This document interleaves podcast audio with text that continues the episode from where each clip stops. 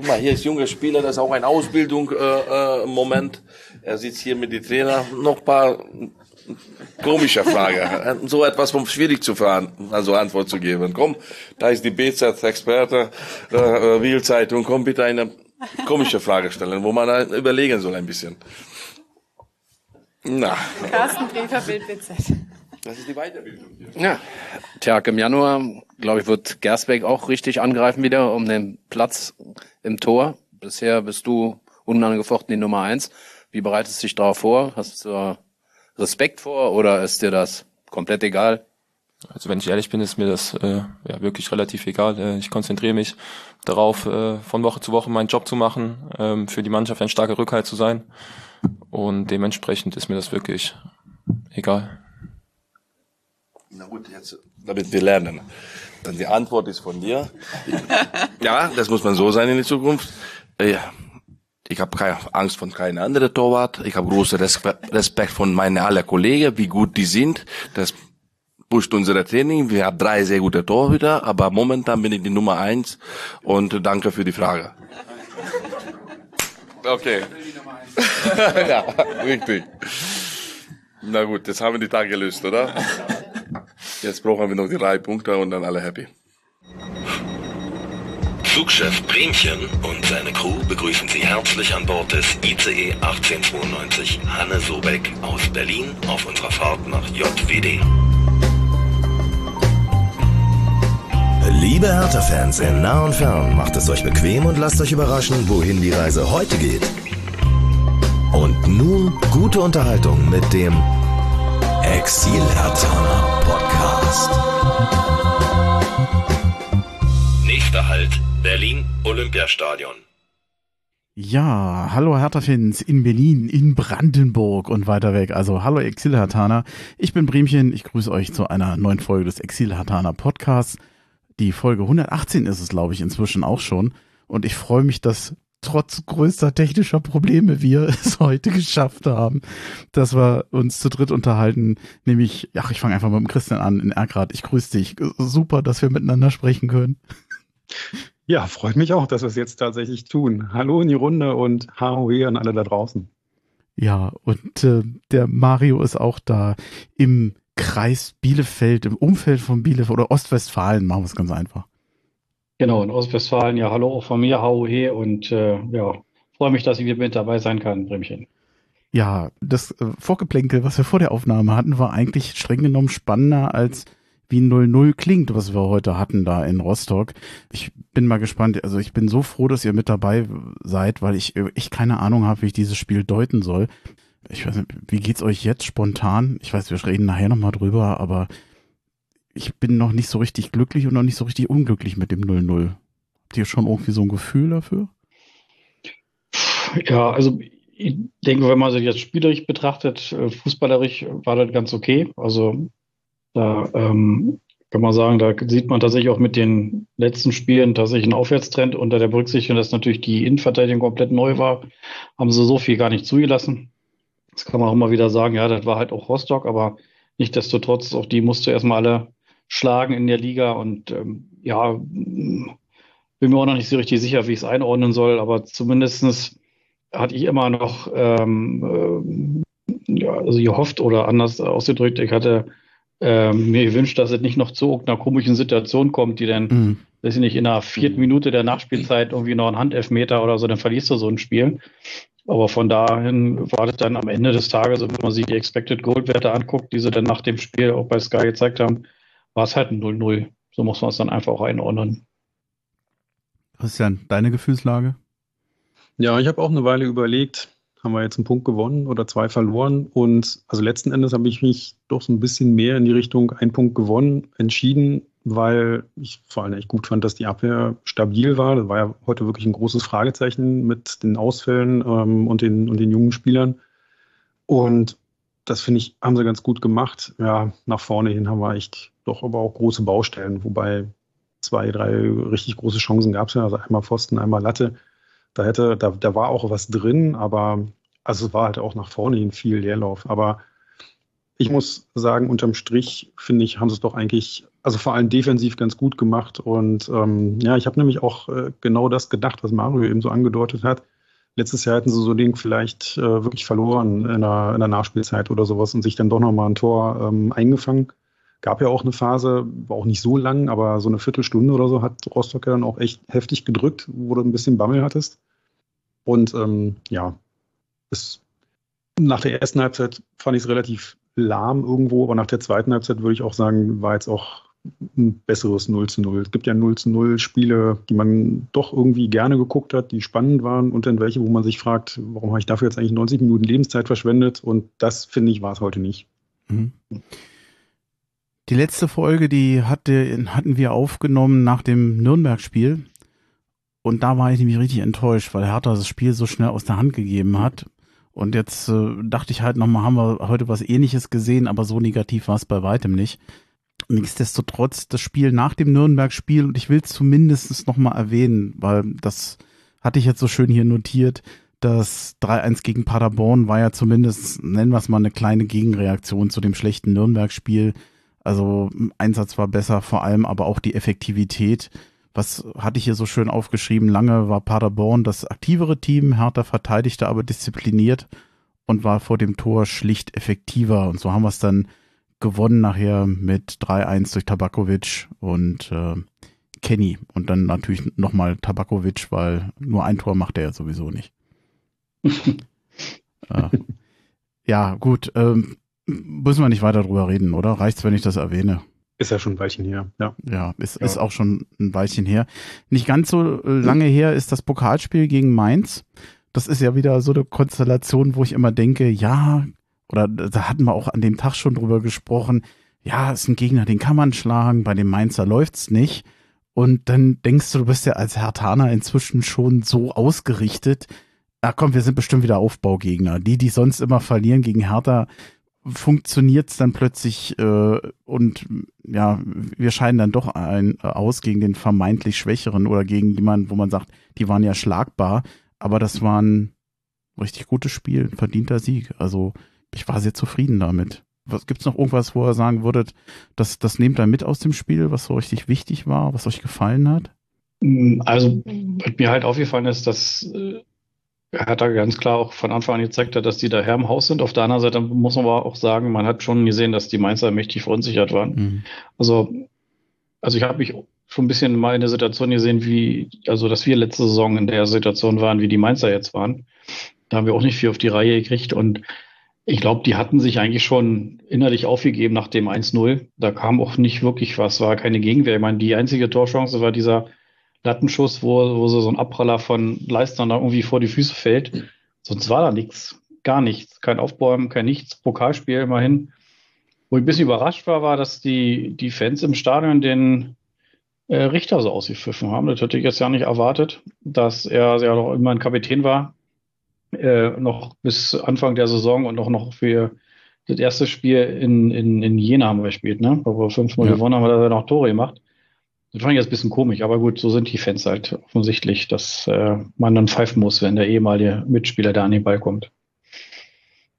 Ja, also da hake ich mal ein. Ähm, das hat mich jetzt in dem Fall ehrlich gesagt gar nicht so sehr gewundert. Ähm, zufällig habe ich mir nämlich auch gerade gestern noch die Hertha-Doku angeguckt, ähm, die es ja da auf YouTube gibt. Da gibt es ja jetzt mittlerweile zwei Folgen und ich hatte die erste auch noch nicht gesehen. Ja, und da habe ich gerade von vorne angefangen und da waren dann auch so ein paar Szenen, natürlich mit Marco Richter, der war ja da noch dabei.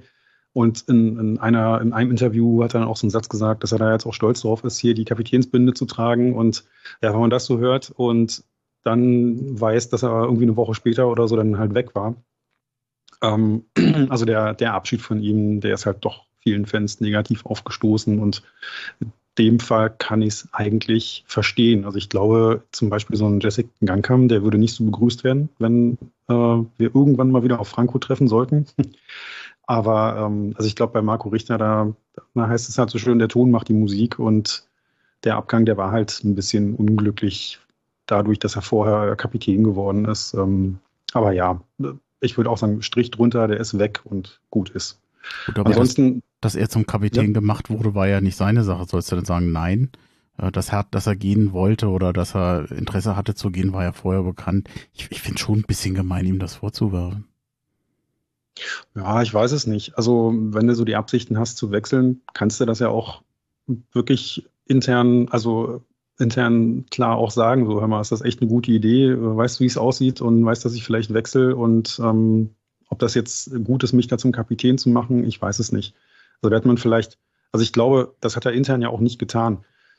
Da hätte man vielleicht auch irgendwie anders rangehen können, aber ja, sei es drum. Vielleicht hat er auch ein bisschen als Person so symbolisch für die schlechte Zeit gestanden, die die Hertha vorher hatte, gehörte halt mit zu den Absteigern. Viele von denen hast du ja jetzt nicht unbedingt mehr gesehen. Vielleicht hat er auch ein bisschen Pech gehabt. Ja. Er, er war nun Ja, der Erste, der jetzt sein. wieder zurückkam, ne, von denen. Ja, und ich sage, an solchen Dingen immer zu pflegen, also auch wenn es ein bisschen auch auch vielleicht gemein klingt, aber es sind halt auch in erster Linie Fußballer, Mhm. die sich vielleicht nicht so einen Kopf machen wie wir jetzt, die, die, die leben halt auch mehr von den Emotionen und, und ähm, von der Art und Weise, die, wie das Fußballspiel sich auszeichnet und die sind ja nicht so rational mit ihren Überlegungen, wie wir das vielleicht tun, weil wir vom Berufswegen her schon müssen. Und die sind halt einfach Fußballer und daran haben wir unsere Freude, wenn sie halt dann tatsächlich sehr emotional und instinktiv dann ähm, ja dem, dem Spiel auch hier Stempel aufdrücken können. Und ähm, ich glaube nicht, dass der sich da einen großen Kopf gemacht hat, der Marco Richter. Ich fand, dass in diesem Spiel gegen Mainz Hertha der verdiente Gewinner war. Ich fand allerdings, dass dieses verdient Gewinnen eigentlich über das Spiel langsam erst immer krasser wurde, die Überlegenheit von Hertha. Also bis zu diesem Lattentreffer zum Beispiel von Mainz fand ich es gar nicht so eindeutig, dass Hertha nun das absolut bessere Team war. Das wirkte für mich noch recht lange ausgeglichen und ich bin mir gar nicht sicher, wie dieses Spiel ausgegangen wäre, wenn die Mainzer da getroffen haben. Am Ende war es dann zwar ein verdientes 3 zu 0, aber hatte den Eindruck, äh, mit dem, mit dem, äh, ihr habt es ja glaube ich auch schon erwähnt, mit dem ersten Tor ist Mainz extrem schnell gebrochen. Und Mario, genau was du gesagt hast, die haben mich ein bisschen erinnert an Hertha aus dem letzten Jahr. Wenn, äh, wenn dir so der, das Selbstvertrauen fehlt und du ja gefühlt spielst wie ein Absteiger, bei dem einfach im Moment nichts läuft. Äh, Daran haben die mich auch total erinnert. Das ist witzig, dass du das auch gesagt hast. Ja. Naja, und wenn man, also den Elfmeter, den ersten, ja, hat der, äh, der, der Niederlechner da gut gemacht, ähm, was er sich da reingestellt hat. Am Ende ist es ein klarer Elfmeter, denke ich. Der zweite, wenn man jetzt genau hinguckt, eigentlich müsste man vorher den Foul pfeifen von Leistner beim Kopfball. Dann beim, mit dem VAR wäre jetzt in der Bundesliga wahrscheinlich dieser Elfmeter ja nicht gekommen. Dann kriegst du so einen Elfmeter und dann ist für so typisch für die Mannschaft, die unten drin steht. Die kriegen dann halt diesen Freistoß nicht, sondern da wird dann auch die Hand gepfiffen und auch da kann man sagen, naja, hat er die wirklich, also wo T-Shirt, Armlänge, ne, wird ja immer wieder diskutiert, wo hat er den eigentlich wirklich gegengekriegt? Also ich glaube, ich hätte auch drei Zeitlupen gebraucht, um festzustellen, dass der den jetzt wirklich mit dem Arm gespielt hat. Aus meiner Perspektive war das auch noch so, wo man sagen könnte, kann man vielleicht gerade noch vertreten, dass das Oberkörper war oder mehr die Schulter. Aber das ist halt so. Wenn du unten drin stehst, dann kriegst du halt solche äh, Situationen gegen dich. Und drückte vielleicht auch ein Stück weit dann auch die, die Situation aus, in der Hertha sich gerade befindet, dass die ja da einfach ein bisschen Oberwasser haben, auch aus den, ja, sich befreien können von der letzten Saison mit in den neuen Spielern, dass sich da ein bisschen was entwickelt. Und ich meine, wir wissen nicht, ob wir heute noch über diesen Berliner Weg sprechen, aber am Ende des Tages muss man ja sagen, mit den Jungs, die da jetzt alle auf dem Platz stehen, auch heute, wenn man sich das mal anguckt, mit 18-Jährigen, mit 20-Jährigen, die da wie selbstverständlich in der Innenverteidigung spielen, das ist natürlich schon irgendwo ähm, eine tolle Leistung und äh, da könnte sich wirklich was entwickeln. Und ja, ich bin auch bei dir, das war eine sehr souveräne Leistung und man hätte am Ende so ja noch mehr Tore schießen können. Wie hatten euch Winkler heute gefallen im Spiel gegen Mainz? Ich fand ihn heute gegen, gegen äh, Rostock nicht gut. Und ich fand ihn gegen Mainz wirklich gut. Der hätte ja schon nach 16 Minuten zwei Tore machen können mit ein bisschen Glück. Ja, also heute waren, waren glaube ich, alle nach vorne nicht so besonders stark. Da Ja. kannst du Riese vielleicht noch ein bisschen ausnehmen. Der hat noch ganz viel versucht, aber ähm, also in Mainz fand ich, oder gegen Mainz fand ich Winkler auch richtig gut. Ähm, heute hat er ähm, ganz am Anfang auch ähm, eine Chance gehabt, aber man hat von vielen nicht so richtig viel gesehen. Hm. Also ist schon abgefallen. Ja. Ähm, ich fand ganz witzig, ich habe das mal rausgeschrieben. Ich weiß nicht, äh, ob das jetzt so ein bemerkenswerter Satz war, aber Dardai hatte, ich glaube, auf einer Pressekonferenz gesagt, seit langer Zeit war das von uns mal wieder eine Mannschaftsleistung. Auch bemerkenswerter Satz, finde ich. Gerade wenn man überlegt, wie war es denn dann vorher?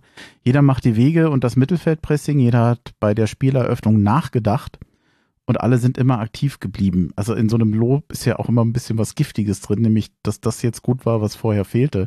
Deswegen fand ich den Satz schon bemerkenswert. Hm, ich, mir ist in diesem Spiel wieder mal so klar geworden, was wir mit Rese und Tabakovic doch für Säulen im Hertha-Spiel haben. Immer wieder da hatte ich das Gefühl, dass die Spielentscheider eigentlich dann die beiden waren, oftmals. Das war nicht das erste Mal in der Saison. Aber wenn es die beiden auch mal ein bisschen schwerer haben, dann lähmt das natürlich auch ein Tick das Spiel von Hertha. Und was mir immer Sorge macht, na, wenn sich da mal einer verletzt wie ein Rese, einen gleichwertigen Ersatz haben wir nicht. Also toi toi toi, dass die mal äh, unverletzt bleiben und äh, ja, ähm, na, nach wie vor dem, dem, dem Team erhalten bleiben. Was mir noch aufgefallen ist, das war ein Spiel, was ich endlich mal richtig genießen konnte. Ich konnte mal entspannt 90 Minuten angucken und das war nach den vier Jahren vorher mal so ein richtig ja schöner Gegenentwurf. Also es war hatte was. Ich habe das genossen. Ja, genau. Ich äh, habe auch gedacht, 5-0 in der ersten Runde gegen Jena, jetzt ein 3-0 gegen Mainz. Also irgendwie bisher total souverän durch den Pokal durchgerauscht, ähm, durch die ersten zwei Runden. Das ist man nicht unbedingt gewohnt. Und übrigens weiß man gar nicht, ob ihr es gesehen habt, durch unsere, unsere Technikpanne hier äh, hat sich das alles ein bisschen verzögert. In der Zwischenzeit ist auch die Auslosung. Ich gucke auch gerade. Wir haben ein Bombenlos bekommen. Heimspiel gegen den HSV. Finde ich richtig geil. Also, ja. das ist doch toll. Ist, ich finde das ein ähm, super Los. Ja, ja, absolut. Erstmal Gott sei Dank sowieso mal wieder ein Heimspiel. Das ist halt toll. Ja, und gegen HSV, mein Spiel in Hamburg war ja nun auch wirklich schlimm zu Beginn der Saison. Da haben wir auch noch eine Rechnung offen. Also ich freue mich da mega drauf. Ja, ja. Also sehe ich auch so. Also klar, Heimspiele, da war Hertha im Pokal nie groß mit gesegnet. Jetzt zwei hintereinander. Und äh, ich denke auch ja, wir gucken mal, wir haben ja bis dahin noch ein paar Spiele, aber ähm, die, die Hamburger sind sehr heimstark, aber auswärts nicht gerade besonders.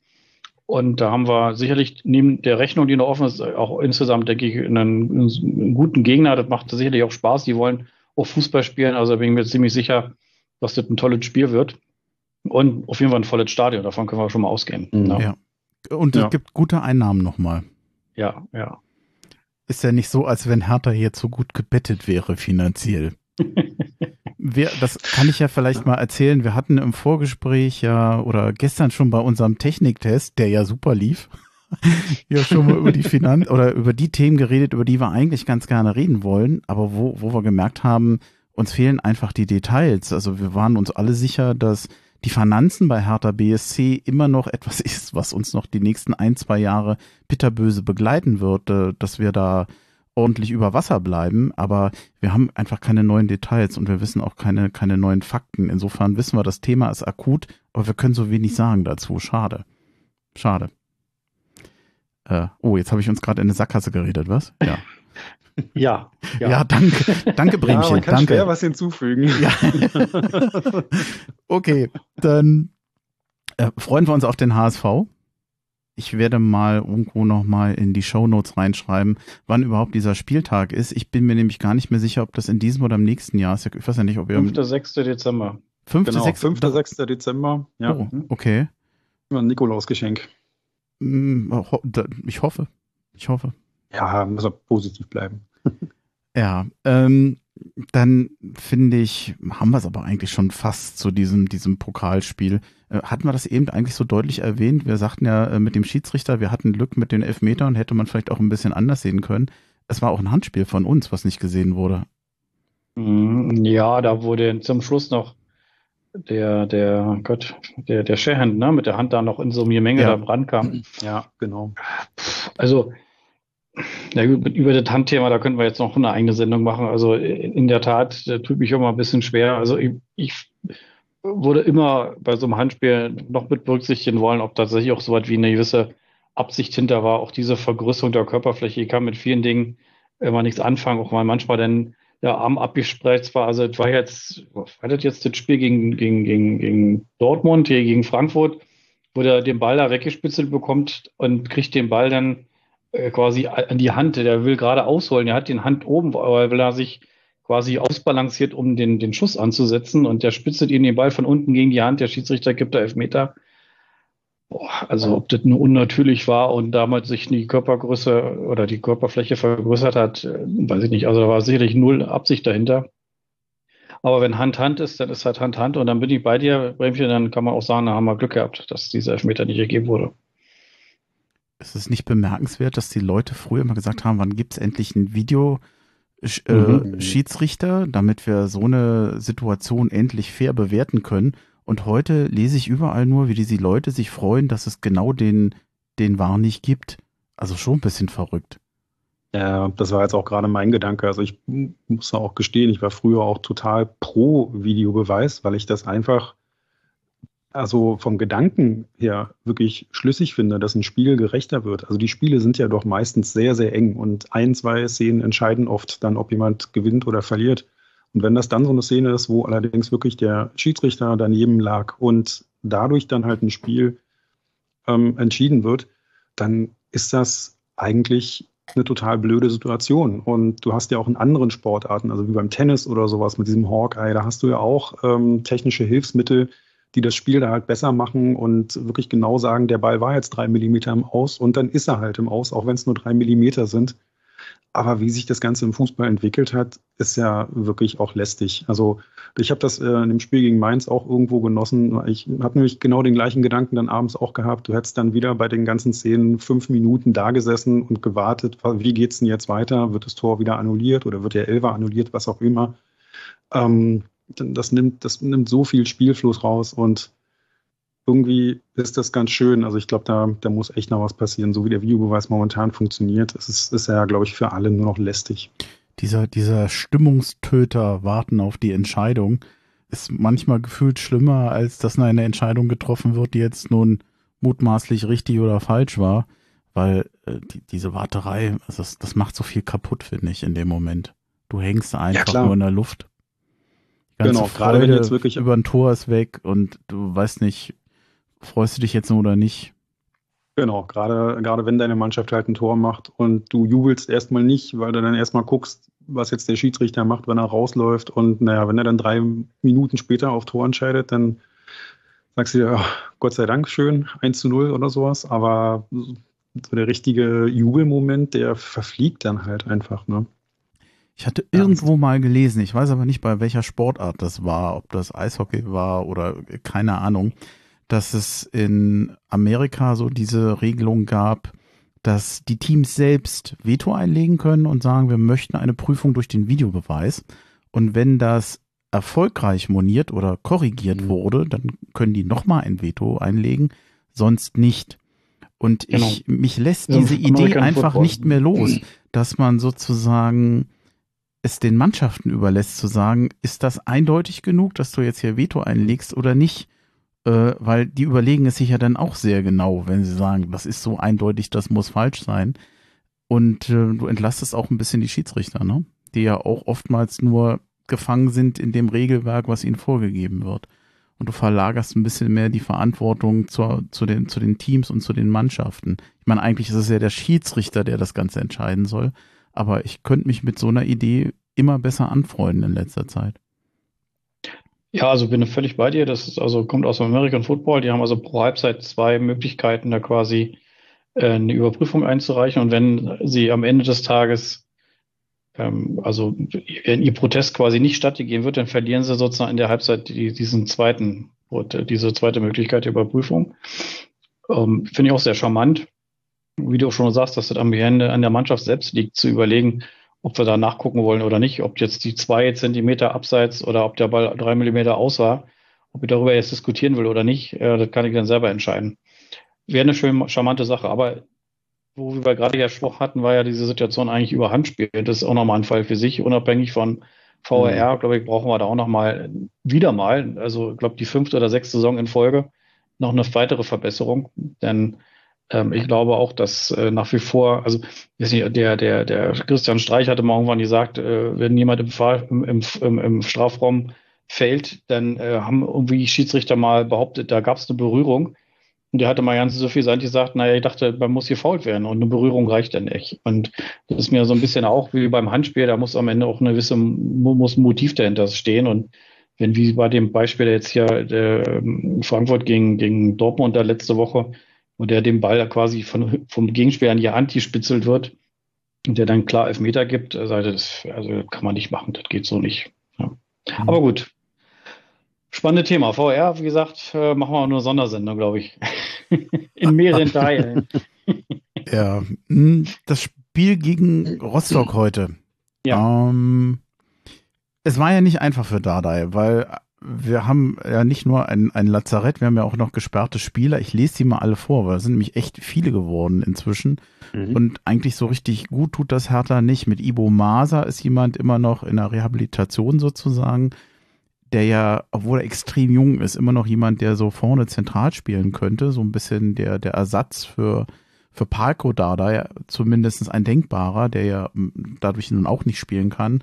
Rochel wird jetzt als Innenverteidiger nicht ganz so vermisst, aber dadurch, dass Kempf und Leistner gesperrt sind, würdest du den ja eigentlich ganz gerne dann schon, schon setzen können oder diese Karte ziehen können, ging auch nicht. Palko Dardai immer noch verletzt, fehlt uns extrem, finde ich, oder kommen wir nachher nochmal drauf. Benche Dardai jetzt nun auch noch. Der wäre auch nochmal jemand, der zentral spielt. Äh, natürlich alles super junge Spieler, darf man auch nicht vergessen. Und Dujiak nun ähm, kann auch noch nicht spielen. Also wir sind ja schon so ein bisschen gebeutelt. Und er hat ja tatsächlich so ein bisschen gelöst, wie er es schon avisiert hat, nämlich mit Gechter und Marton Dardai, also eine sehr junge Innenverteidigung, Clemens davor und Buchalakis und Kenny und Deo über die Außen. Hätte ich aber auch nicht gedacht, dass ich das mal erleben darf, dass das unsere beiden Außenverteidiger sind. Und der Witz war, ich will es jetzt nicht vorwegnehmen, ich finde, das hat mit den beiden Außenverteidigern eigentlich gut geklappt. Also ich habe schon deutlich schlechtere Spiele von Kenny gesehen. Im Gegenteil, der hat mir sogar heute ganz gut gefallen. Und sie haben zu Null gespielt. Man könnte jetzt eigentlich sagen, okay. Was denkt ihr? Ja, finde ich auch. Also das war auch genau der Punkt. Die Außenverteidiger, das hat ganz gut funktioniert. Seefuig, der kämpft ja wirklich immer ohne Ende und läuft manchmal Bälle ab, bei denen man denkt, das geht gar nicht. Also das ist wirklich verrückt. Manchmal schlage ich ein bisschen die Hände über dem Kopf zusammen, weil ich denke, taktisch fehlt ihm doch noch echt eine ganze Menge. Also ich finde, in, in manchen Szenen, heute war das nicht so, aber in manchen Szenen, da hat er auch so Situationen, da wirkt das fast so wie, ja, wie so ein Spieler einer E- oder einer F-Jugend, der einfach unbedingt den Ball haben will und egal wo der ist, immer hinterher rennt und den nächsten Gegner anrennt und den nächsten Gegner und sich da völlig, völlig äh, auspowert. Aber dann kriegt er auf einmal halt dann auch wirklich äh, mal so einen Ball ähm, und gewinnt einen Zweikampf, bei dem man vorher dachte, der ist eigentlich unmöglich. Also das ist ein bisschen kurios. Aber ich finde, er hat gut gespielt. Und Kenny ist auch deutlich stärker geworden in, in den letzten Wochen. Der hat, der, der hat mir heute auch gut gefallen. Das Einzige, was ich nicht mehr möchte, sind seine Freistöße. Die, die haben mir heute ein bisschen Sorgen gemacht. Also vielleicht findet sich da doch noch mal jemand, der es anders, der es besser hinkriegt. Aber äh, die haben beide gut gespielt. Ja, und wenn wir jetzt über die Außenverteidiger reden, dann müssen wir die Innenverteidiger natürlich auch mitnehmen. Ähm, klasse. Also ich finde Dada und vor allem auch Gechter, ähm, von dem halte ich echt viel. Der hat schon mal ein paar gute Spiele bei Hertha gemacht, auch noch in der ersten Liga. Aber er ist ja auch jetzt schon länger so ein bisschen weiter weg gewesen von der ersten Mannschaft, hat mir so das Gefühl gehabt, war ja auch angeschlagen, also war auch verletzt. Ähm, ich finde, du hast überhaupt nicht gemerkt, dass der irgendwie flattert, dass er unsicher ist. Er hat ein gutes Spiel gemacht da hinten. Also, und deswegen finde ich, habe ich am Anfang gesagt, ähm, ich finde eher, wir haben einen Punkt gewonnen als zwei Punkte verloren, ähm, weil die Baustelle da mit Kempf und Leistner, die beide gefehlt haben, die war schon doch ziemlich groß. Und das haben wir eigentlich ganz gut gemacht da hinten. Ja, also kann ich nur beipflichten. Also ich denke, unsere Abwehr war heute nicht das Thema, warum wir halt das Spiel halt nicht gewonnen haben. Ähm, die haben hinten kaum was zugelassen. So, ich kann mich an einen Schuss erinnern, wo der Ernst dann den Ball noch über die Latte lenkt. Ansonsten war also nichts wirklich Gefährliches dabei. Und wir hatten zwei Alu-Treffer, auch ein bisschen Pech vielleicht mit dabei. Und wenn man jetzt irgendwie sagt, warum haben wir vielleicht nicht gewonnen, dann weiß ich nicht, äh, meine, der Tabakovic, der rennt viel, der macht viel, aber er war heute ohne Wirkung. Er hat einen Schuss so ein bisschen über, ging dann irgendwie fünf Meter über die Tor, das war die Szene, wo man überlegt hat, also ob da nicht doch der Abwehrspieler auch den Ball, den Fuß drüber gehalten hat. Das wäre vielleicht eine Situation gewesen, wo man vielleicht dann hätte noch sagen können, mit ein bisschen Glück, vielleicht der Schiedsrichter, vielleicht sogar noch einen Elfmeter. Und glaube, einen Kopfball hat er noch gemacht. Ansonsten war er heute wirklich, also zumindest aus der offensiven Sicht nicht wirkungsvoll. Dass er natürlich arbeitet für die Mannschaft, das kann man ihm nicht nachsagen. Der ackert da wirklich, ist auch hinten bei den Ecken immer ordentlich mit dabei. Aber war heute nicht Thema. Und Rese, wie gesagt, und, und Winkler über Außen, die machen ordentlich Druck. Und Winkler haben wir gerade schon besprochen, ist ein bisschen heute nicht so wirksam gewesen wie in den anderen Spielen zuvor. Und vielleicht war es ja das auch. Ansonsten aber auch das Mittelfeld.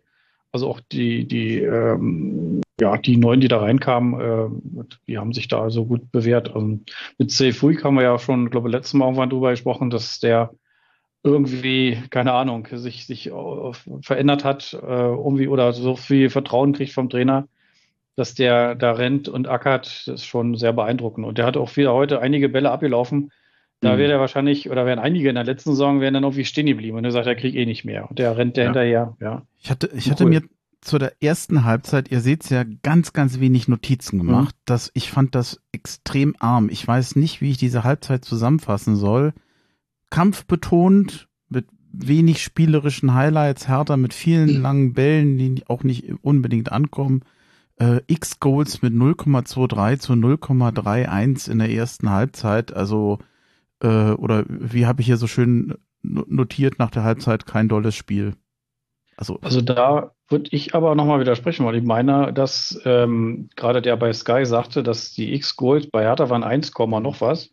Da waren die deutlich höher, weil sie auch dem Tor näher waren. Und äh, die 0,31, ich glaube, also aus meiner Wahrnehmung, die, die gelten vielleicht zum Ende des Spiels, aber ähm, so habe ich das zumindest wahrgenommen. Ich kann mich aber auch deutlich irren. Also die Quelle, die ich jetzt hier habe, das ist FODMOB. Da okay. ist es für das gesamte Spiel bei 0,67 zu 0,9. Okay. Mhm. Aber also da den Punkt. Ähm, Trotz der Latten- und Pfostentreffer. Genau. Und aber ich weiß nicht genau, die rechnen ja Positionen und äh, das wird ja nur Pfostenlatte alleine ist es ja noch nicht. Mhm. Schon.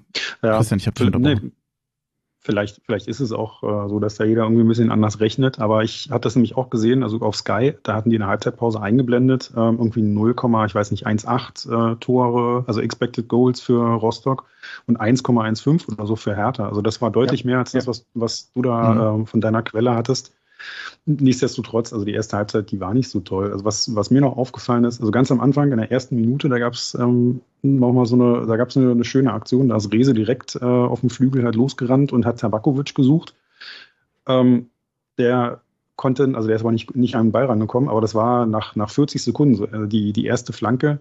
Und das war dann so ein bisschen auch ein Sinnbild, so dieses, dieses Dream Team, Rese und Tabakovic, aber ähm, muss auch ein bisschen aufpassen, dass die beiden nicht nur miteinander spielen. Also später gab es nochmal eine Szene, wo Rese auch äh, außen sich schön durchgesetzt hat und eine Flanke geschlagen hat und da hätte der auch ähm, Prevelic, äh, anspielen Sag können. Smile. Smile, genau. Smile ist einfacher. Smile das habe ich gesagt, ich dachte immer Deo. Das, genau. ist, das ist Wahnsinn.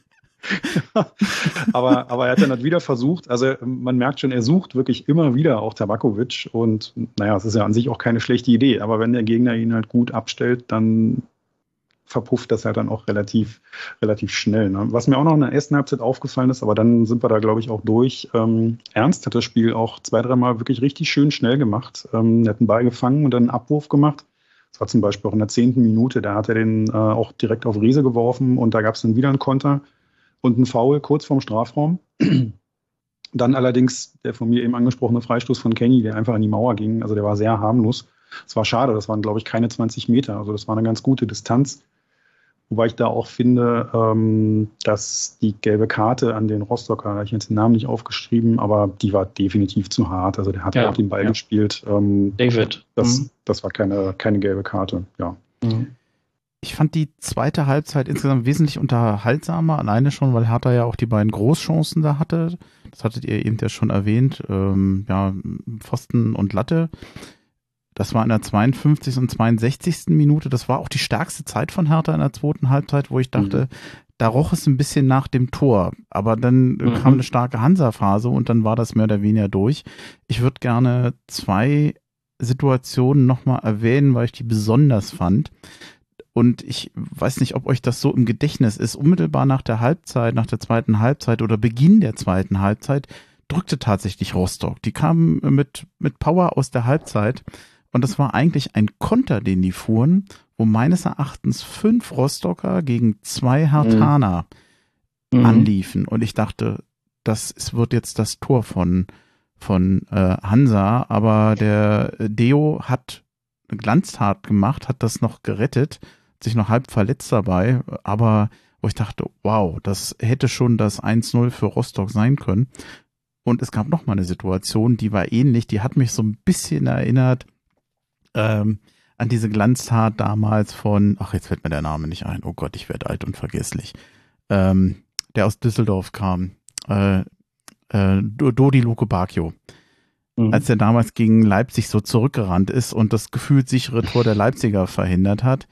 Clemens war eigentlich, das war in der 77. Minute, hinter dem Gegner.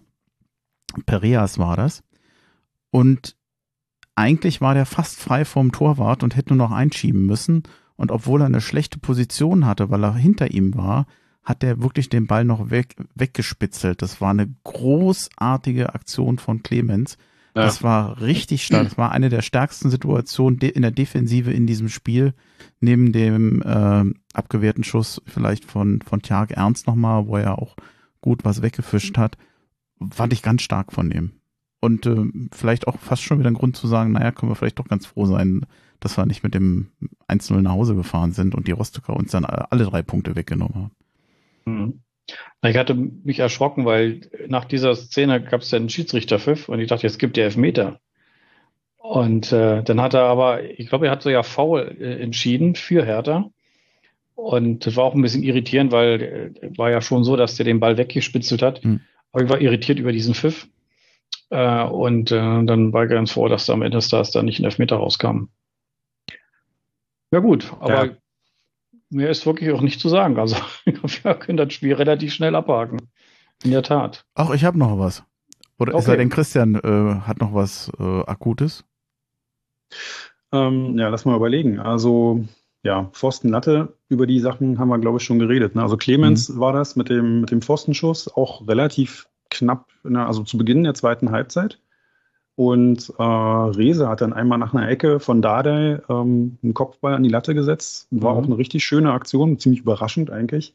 Aber genau in der, in der Situation, in der, in der Zeit, da hatte ich dann auch, ged auch gedacht, Mensch, jetzt, jetzt ist es einfach wirklich nur noch eine Frage der Zeit. Also jetzt hat Hertha eine gute, ähm, eine gute Phase, jetzt drücken die, jetzt muss irgendwann mal das Tor fallen. Aber dann ist es, ähm, ja, dann ist es so ein bisschen gekippt und Rostock, ähm, also gerade als, als der, als Rostock die Offensivspieler eingewechselt hat, da habe ich gedacht, Mhm. boah, das ist aber echt mutig. Also gerade jetzt, wo, wo die wirklich auch ein bisschen schwimmen, da die Offensive zu stärken, aber es hat funktioniert. Also die haben ja auf einmal dann echt Druck gemacht.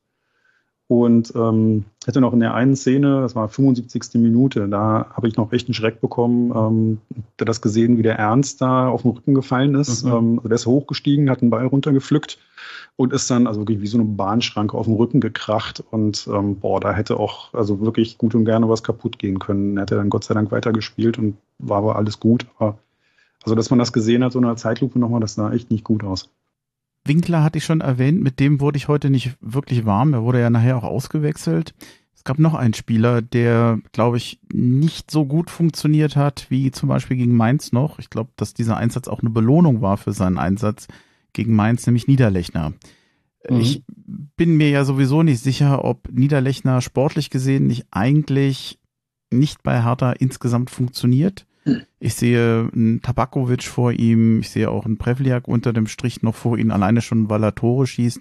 Ich weiß, man kann sagen, er hat gegen Mainz gut auch in der Defensive agiert, aber ich frage mich halt immer, das ist so ein bisschen wie bei Sandro Wagner, äh, wo man sagt, ja, er hat sich Mühe gegeben, er war fleißig, äh, er ist aber letztendlich noch Stürmer. Ich weiß auch über seine Rolle im Team, er ähm, ist, ähm, hat auch, bringt seine Persönlichkeit mit ein, das ist alles völlig in Ordnung. Aber ich fand jetzt nicht, dass seine Leistung jetzt unbedingt so war, dass man sagen muss, das muss man nochmal probieren oder dem musst du nochmal eine Chance geben. Also jetzt hat ja insgesamt das Team und die Offensive heute nicht so gut funktioniert. Aber ich fand Niederlechner, ich fand ihn sehr unauffällig. Ich habe nicht viel von ihm gesehen. Oder bin ich, bin ich euch zu hart? Na gut, also Tabakovic hat ja jetzt am Ende auch nichts gerissen. Also von mhm. daher, von die, die beiden Stürmer waren jetzt, haben sich jetzt beide nicht mit Ruhm bekleckert.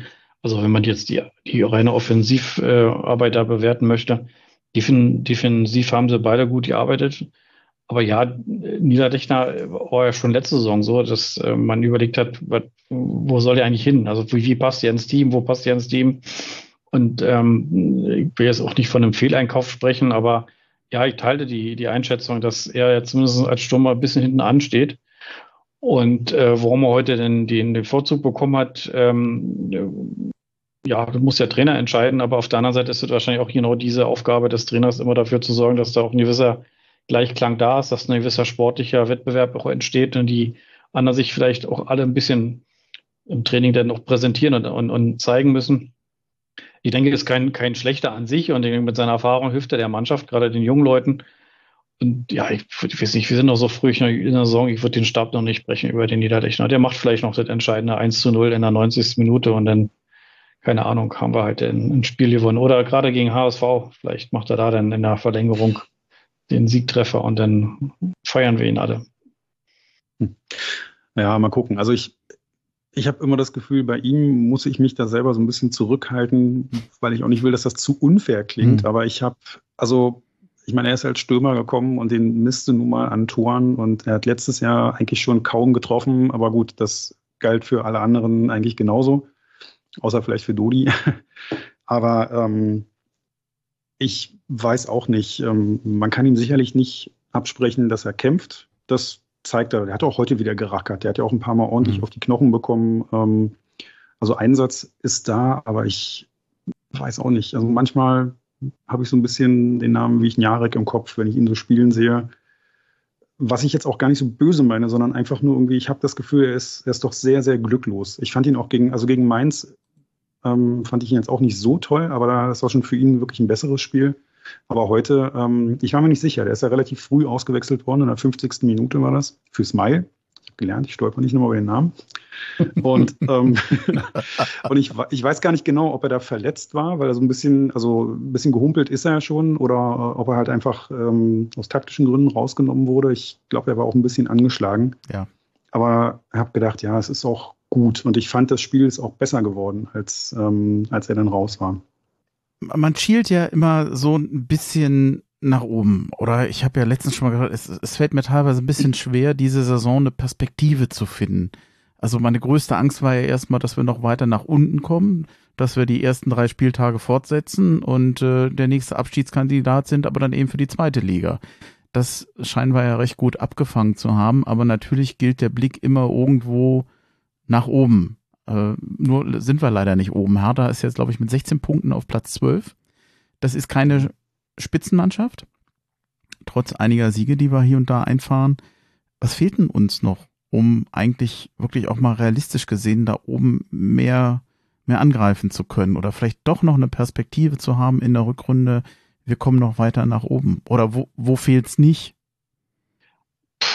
Also ich glaube, die ganze zweite Liga ist eine Wundertüte. Also, ja, da guckst du den HSV an, der gewinnt zu Hause alles, fast noch zu null und dann verlieren die auswärts in Elversberg. Ja, dann hast du ja Fortuna Düsseldorf gestern, ja, die verlieren zu Hause gegen Wien Wiesbaden. Hättest du die vorher auch nie betitelt. Ich glaube, meine ernsten Kicktipp-Tipps, die waren alle für den Hindern. Da ich habe nicht ein Spiel richtig getippt, ist eine irre Saison. Und wenn die Hertha heute gewonnen hätte, dann wären wir halt Sechster. Also so einfach ist das. Ja? Also das ist so dicht beieinander, wenn du dir die Tabelle anguckst, äh, mit Kräuter Fürth, die haben 18 Punkte als Sechster, dann kommt Kaiserslautern, Wien, Wiesbaden, Paderborn, Elversberg, äh, Nürnberg, die haben auch 18, da sind wir schon bei Platz 11. Und kommt die Hertha mit 16. Also die zwei Punkte heute mehr mit dem besseren Torverhältnis. Wenn wir dann gewonnen hätten, dann wären wir Sechster. Hm. Und dann haben wir sicherlich nach oben, klar, da ist eine gewisse Lücke schon. Holstein geht hat 20 und Hannover die heute gewonnen haben, haben 21 Punkte und dann ganz vorne weg. Ich glaube, äh, das ist auch ein Fall für sich. Die, die Paulianer, ich glaube, wenn da jetzt nicht was Außergewöhnliches passiert, sind die für mich der Top-Aufstiegskandidat Nummer eins. Aber danach ist, glaube ich, alles noch drin. Und haben wir auch in den letzten Saison, insbesondere auch für unsere Exper äh, ja, Experten aus Hamburg, die jetzt im sechsten Jahr versuchen, die Liga wieder zu verlassen. Da kannst du fünf Spieltage Verschluss als Achter immer noch aufsteigen. Also ich glaube, das wird sich in dieser Saison auch so abzeichnen. Und ich denke schon, die ersten Spiele waren einfach unglücklich. Also in Düsseldorf kann man verlieren.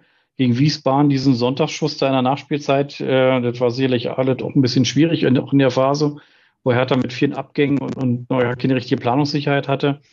Und ähm, ja gut, dann äh, spielst du halt im dritten Spiel zu Hause gegen äh, Gräuter Fürth 5 zu 0, machst einen Befreiungsschlag, hast du dann mal eben schnell das Torverhältnis wieder egalisiert. Und die anderen Spiele, also ich würde sagen, bis auf das Nürnberg-Spiel, äh, was du ja auch schon angesprochen hast, Bremchen, war ich von den anderen, von den, all den anderen Spielen nicht wirklich enttäuscht. Also im Sinne von, äh, man sah da einen Aufwärtstrend. Ja, in Nürnberg haben sie 1-0 geführt und hätten normalerweise auch gewinnen müssen in, in Magdeburg, ja gut, okay, dann, dann nehmen wir das Spiel noch mit dazu. Da kannst du, wenn du auswärts vier Tore schießt, darfst du eigentlich das Spiel nicht verlieren. Ja, nee. aber ich glaube, das gibt schon aus meiner Sicht äh, wird die Mannschaft daran wachsen und von daher die Mannschaften haben wir dann in der Rückrunde auch alle zu Hause und dann mit dem Heimrecht sollten wir vielleicht gegen die auch die Punkte nochmal holen. Ich möchte nicht davon sprechen, dass wir hier Aufstiegskandidat Nummer eins sind, aber ich würde schon sagen, also lass uns äh, jetzt äh, noch nicht die Saison abschreiben. Also ich denke, da ist noch viel möglich. Und vermutlich werden sich die Mannschaften oben dann zum Teil wieder selber die Beine stellen. Und da gibt es vielleicht auch einen lachenden Dritten, der dann vielleicht auf die Relegationsplätze kommt. Und das kann durchaus auch eine Härter sein. Mhm.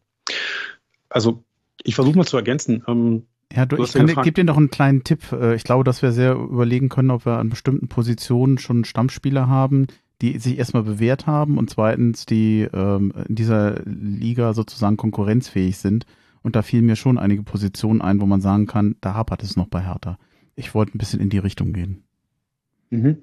Ja, ähm, also in die Richtung, genau. Also ich, ich würde sagen, zwei Sachen fehlen eigentlich. Das eine ist Zeit. Da muss man über den Berliner Weg und über das Einspielen und über die Entwicklung reden. Da, das braucht es einfach auch noch ein bisschen. Und das andere ist aber wirklich ähm, Im Mittelfeld, da würde ich mir halt einen Spielgestalter wünschen. Ähm, wenn Hertha den Ball hat, dann ist das immer noch viel zu wenig eigentlich. Oder es ist halt immer das Gleiche. Also immer irgendwie die Aktion, ja, versuch mal den Riese anzuspielen, der rennt einen Flügel runter, macht eine Flanke auf Tabakovic. Aber das funktioniert ja auch gut. Also die beiden, die beiden haben wirklich ein Niveau, das heraussticht, positiv und wahrscheinlich auch ziemlich, ähm, ziemlich weit oben an der Spitze der ganzen zweiten Liga ist. Aber du bist natürlich auch relativ leicht auszurechnen. Ähm, kann trotzdem sein, dass der Spieler so eine hohe Qualität hat, dass, dass du eigentlich weißt, was der macht und du kannst ihn trotzdem nicht stoppen. Aber wenn du dich gut auf die beiden einstellst, dann ähm, hast du Hertha halt dann auch schon so ein bisschen, ähm, so ein bisschen stumm geschaltet. Und ähm, also ich finde, wenn man mal guckt, wenn man jetzt mal wirklich sich die Positionen anguckt, Tabakovic und Rese, das ist echt ein Traumduo. Ähm, da können wir sehr, sehr froh sein, dass wir die haben. Ich finde das auch so ein bisschen skurril eigentlich, dass Rese jetzt letzten Endes wahrscheinlich der beste Transfer war, den Friedi Bobic in seiner Amtszeit gemacht hat. Und genau den hat er noch nicht mal mehr erlebt, weil er dann schon weg war. Aber ich glaube, das war wirklich ein Volltreffer. Und ja, Tabakovic, äh, über den können wir uns auch freuen. Haben jetzt endlich mal wieder wirklich einen Torjäger, der der unglaublich gefährlich ist und halt auch aus einer, aus einer Mini-Chance irgendwie mal manchmal ein Tor macht. Das ist schon echt cool. Ähm, ja, äh, im Tor, also wenn man mal ganz nach hinten schaut, im Tor finde ich Ernst, der hat mich total positiv ähm, überrascht und auch echt überzeugt. Also der ist da jetzt reingegangen. Ähm, die ganze Situation war ja zu Saisonbeginn völlig unklar. Da war Christensen noch da, Gasbeck ist geholt worden, der heute übrigens zum ersten Mal im Kader war. Der saß auf der Bank heute. Ähm, und ja, dann hat es sich ja eben aus bekannten Gründen so ergeben, dass Ernst im Tor stand und eigentlich ist er jetzt nicht mehr wegzudenken. Also es gibt überhaupt keinen Grund, den rauszunehmen. Der bringt Woche für Woche gute Leistungen. Der wirkt auch souverän. Er war ja heute, war ja auch ähm, diese Woche auf der Pressekonferenz das erste Mal mit dabei. Da gab es ja auch noch dieses nette Gespräch da zwischen ihm und äh, Paul Dardai. Ähm, also ich finde, der, der ist jetzt wirklich gerade dabei, sich da festzuspielen und eine konstante Größe zu sein. Ja, und davor Toni Leistner äh, und Kempf, die bringen gute Leistungen und wie wir heute gesehen haben, können das, also Dada gefällt mir als Innenverteidiger auch deutlich besser als, als auf der 6. Ja, äh, ich mache es nochmal konkreter. Ich, ich glaube, dass wir immer noch kein, keine festen Sechser haben, die bewährt sind und äh, das äh, Niveau und die Leistung der zweiten Liga tragen. Äh, Buchalakis äh, habe ich noch ein großes Fragezeichen. Marton Dardai auf der 6 hat mich immer noch nicht überzeugt. Und ich, wenn ich jetzt da hinten links an den Verteidiger denke, und ich tue jetzt mal so, als wenn ich schon Kenny rechts gesetzt habe, weil da finde ich, ist so ein Trend dazu, dass er sich im Moment da sehr stabilisiert und ich fand, er hat heute auch ein gut, ein ordentliches Spiel gemacht, trotz seiner Flanken. Aber äh, wenn du mal so guckst, ein Dujiak, ein äh, Deo hat jetzt schon links gespielt, Lokoki war mal drin, Krabownik. Mhm. Also hinten links habe ich noch keine feste Größe und auf den Sechsern für mich, um ehrlich zu sein, auch noch nicht.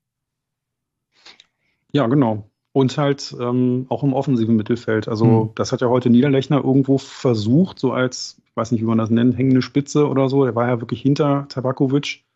Ähm, das hat mich halt auch noch nicht überzeugt. Also jemand, der da irgendwie das, das Spiel gestaltet, der fehlt halt noch komplett. Da weiß ich nicht, ob da jemand aus der, aus unserem Berliner Weg, aus der Akademie da irgendwie reinstoßen kann. Was zum Beispiel mit dem, mit dem äh, Masa gewesen wäre, wenn er sich nicht verletzt hätte, keine Ahnung, ob er da eine Rolle spielt oder ob man da vielleicht wirklich nochmal nachlegen müsste. Aber da haben wir halt Schwächen. Und ich finde halt, wir haben, wir haben wirklich auf ein paar Positionen sind wir super besetzt. Wie gesagt, Ernst, ähm, Ernst, Rese, Tabakovic, ähm, Leistner, das ist wirklich super, aber es wird halt auch echt schnell dünn, wenn die fehlen, weil dahinter doch eine ganze Menge talentierte Spieler aus der Akademie sind aber die müssen halt erstmal beweisen, dass sie auch schon so weit sind, dass sie halt auf, dem, auf in der zweiten Liga ein gutes äh, Leistungsniveau dauerhaft bringen können. Aber wenn du sagst, also 6, 8 und 10, da hast du ja eine gesamte, ein gesamtes Mittelfeld. Mittelfeld, wo du sagst, ui, schwierig. Äh, ja, aber ist, äh, das ist dann so, auch oder? mit Jugendspielern noch aufzufüllen, ist aber auch gewagt. Ich staune ja schon, dass das insgesamt so gut funktioniert bei Hertha. Mhm. Also der Tag heute immerhin das 0-0 hat ja auch viel damit zu tun, dass du Jugendspieler bringen konntest, aber du siehst ja, ohne, ohne ein bisschen Erfahrung, ohne auch mal bestehende Leistung oder eine, eine konstante Leistung eines erfahrenen Spielers kommst du halt da auch nicht richtig weiter. Das fehlt uns schon noch, denke ich. Ja, also ich, ich denke auch insgesamt so über Außen, das klappt ganz gut. Und äh, so linker Verteidiger ist ja so eine Hertha-Krankheit. Also das ist ja schon immer so gewesen, dass der linke Verteidiger, also auch der Plattenhardt hat ja auch Licht und Schatten gehabt und am Ende des Tages hat er mal gespielt, äh, super Flanken geschlagen und auch mal direkte Freistöße verwandelt und dann hast du ihn mal wieder eine halbe Saison überhaupt nicht gesehen. Und ähm, von daher denke ich, es ist noch eine junge Mannschaft, die muss sie noch finden. wer weiß, ob da noch, noch jemand aus der Akademie nachkommt. Aber insgesamt äh, kommt, geht halt viel über Außen. War zumindest in den ersten Spielen so. Jetzt ich bin jetzt bei euch auch gegen Mainz und Heute war das durchaus schon besser, aber was wirklich fehlt, ist, also das, ja, ich weiß nicht, ob wir über einen klassischen Zehner sprechen, aber zumindestens die, die offensiveren Mittelfeldspieler, dass die mal in, in, in entscheidenden Situationen den Ball mal halten, war zumindest in den ersten Spielen bei mir so auffällig oder für mich so auffällig, dass man im Mittelfeld sehr schnell wieder den Ball vertändelt hat. Man hat dann versucht mal äh, irgendwie schnell zu spielen, dann hat man sich vertändelt, dann gab es gegnerische Vorstöße, die zum Teil auch gefährlich waren. Und da braucht man meiner Meinung nach schon jemand, und da weiß ich nicht, da sehe ich das aber auch keinen wirklich äh, ähm, am Horizont aufsteigen, der dann da genau diese Rolle jetzt äh, direkt übernehmen kann. Vielleicht ist der Massa jemand, der sowas denn kann.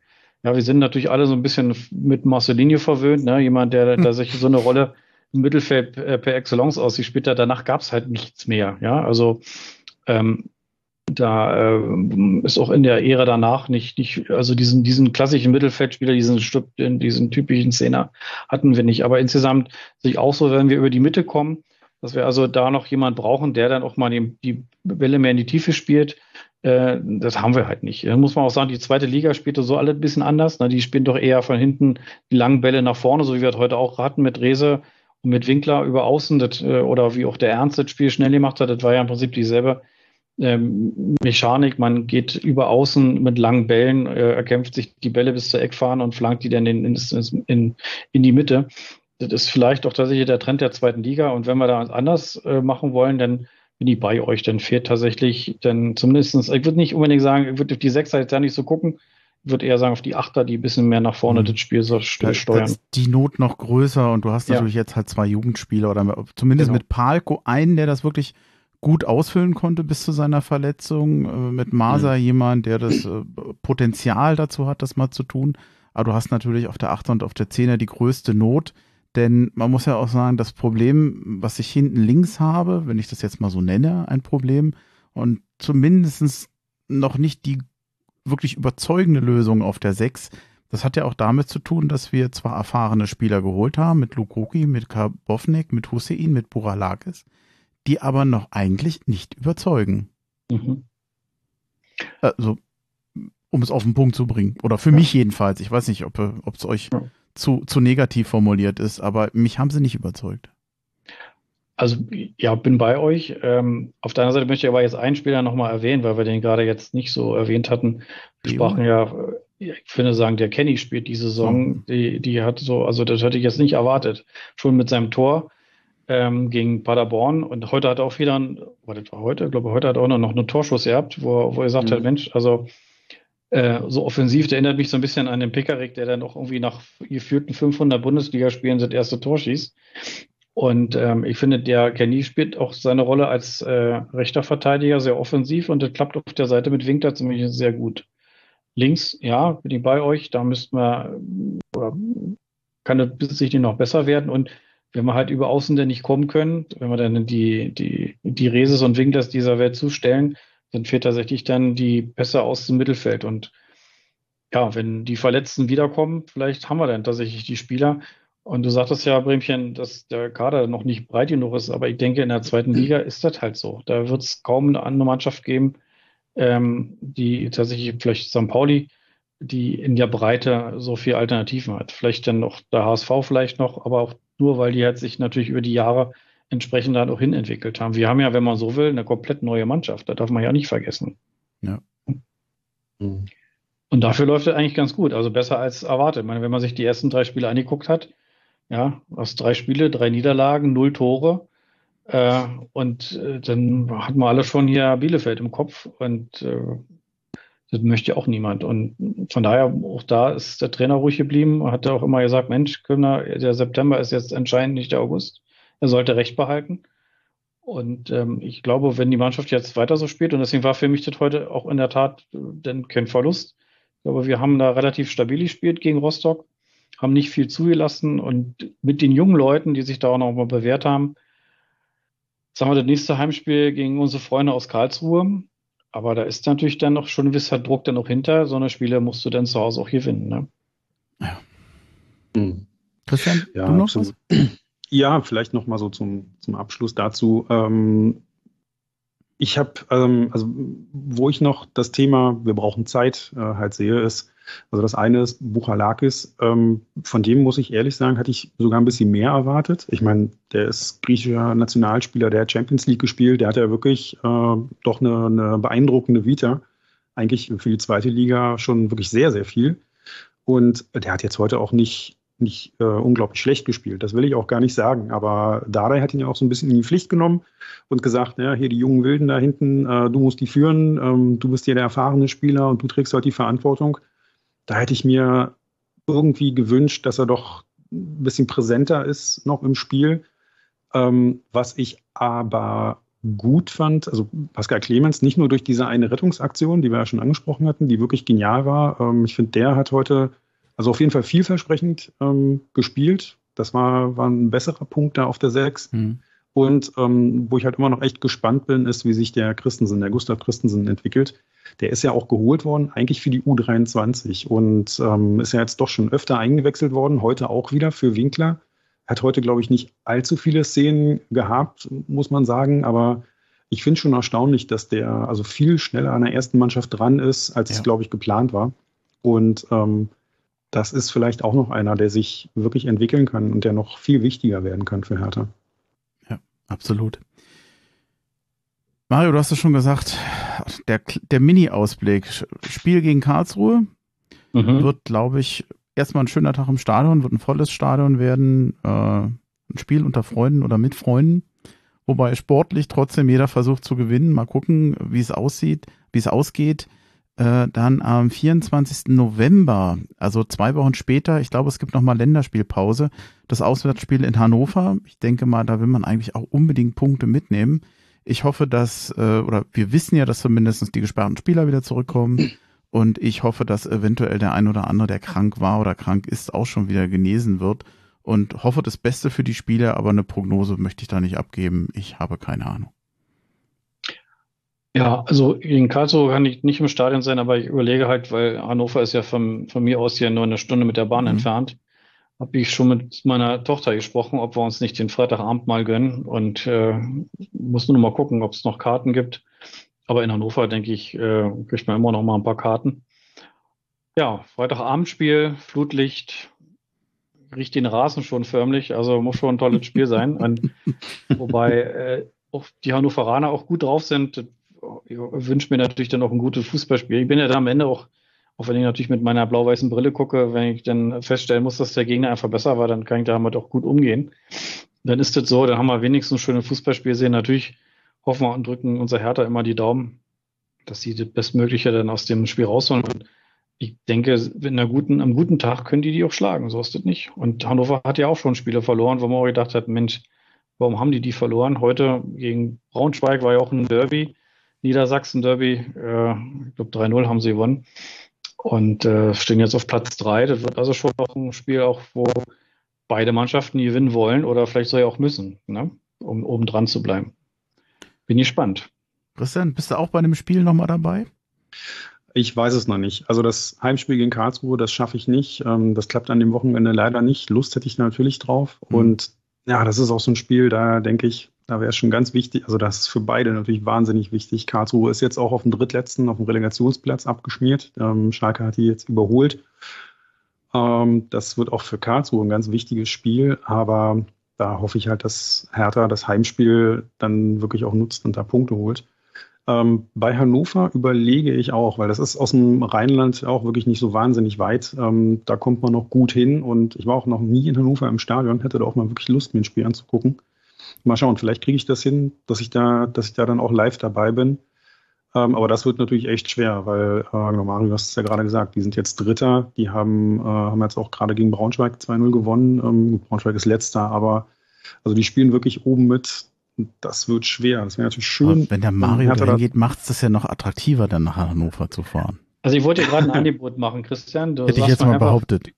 Du sagst mir einfach, wie viele Karten du brauchst und ich gucke, ob ich dann die Karten organisiert bekomme und dann filmen wir da schon wirklich, wie wir da zusammen hinkommen. Und es ist ein, es ist ein schönes Fußballstadion in, in Hannover. Mhm.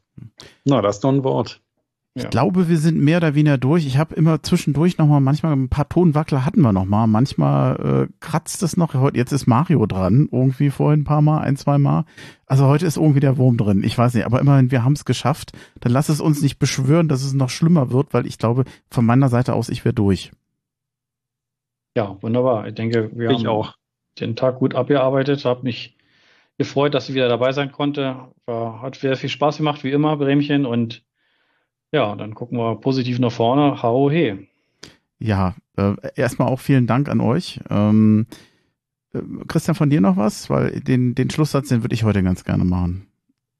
Den will ich dir auch nicht wegnehmen. Dann, äh, ich bedanke mich auch. War schön mal wieder mit dir, mit euch über Hertha zu reden. Ähm, wir haben auch relativ oft Pech gehabt, glaube ich, wir beiden, und so, dass wir uns über die Niederlagen unterhalten mussten. Heute haben wir in dieser Woche einen, einen Pokalsieg und einen Unentschieden gehabt. Das ist eigentlich eine ganz gute Quote für uns. Okay, wir werden besser. Damit, genau, damit kann ich jetzt auch gut in den Abend gehen. Also das passt und ja, freue mich auf die nächsten Wochen. Bin gespannt, wie es weitergeht mit der Hertha. Dann großer Dank an euch und zum Schluss wollte ich mal was sagen, was man vielleicht viel zu selten sagt, weil man weiß ja immer nicht, wo die Leute einen so hören, wie es einem geht.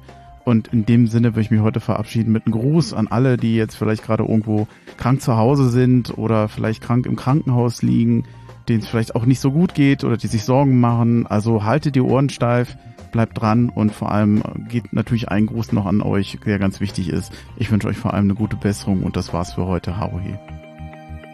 Ahoi. Hau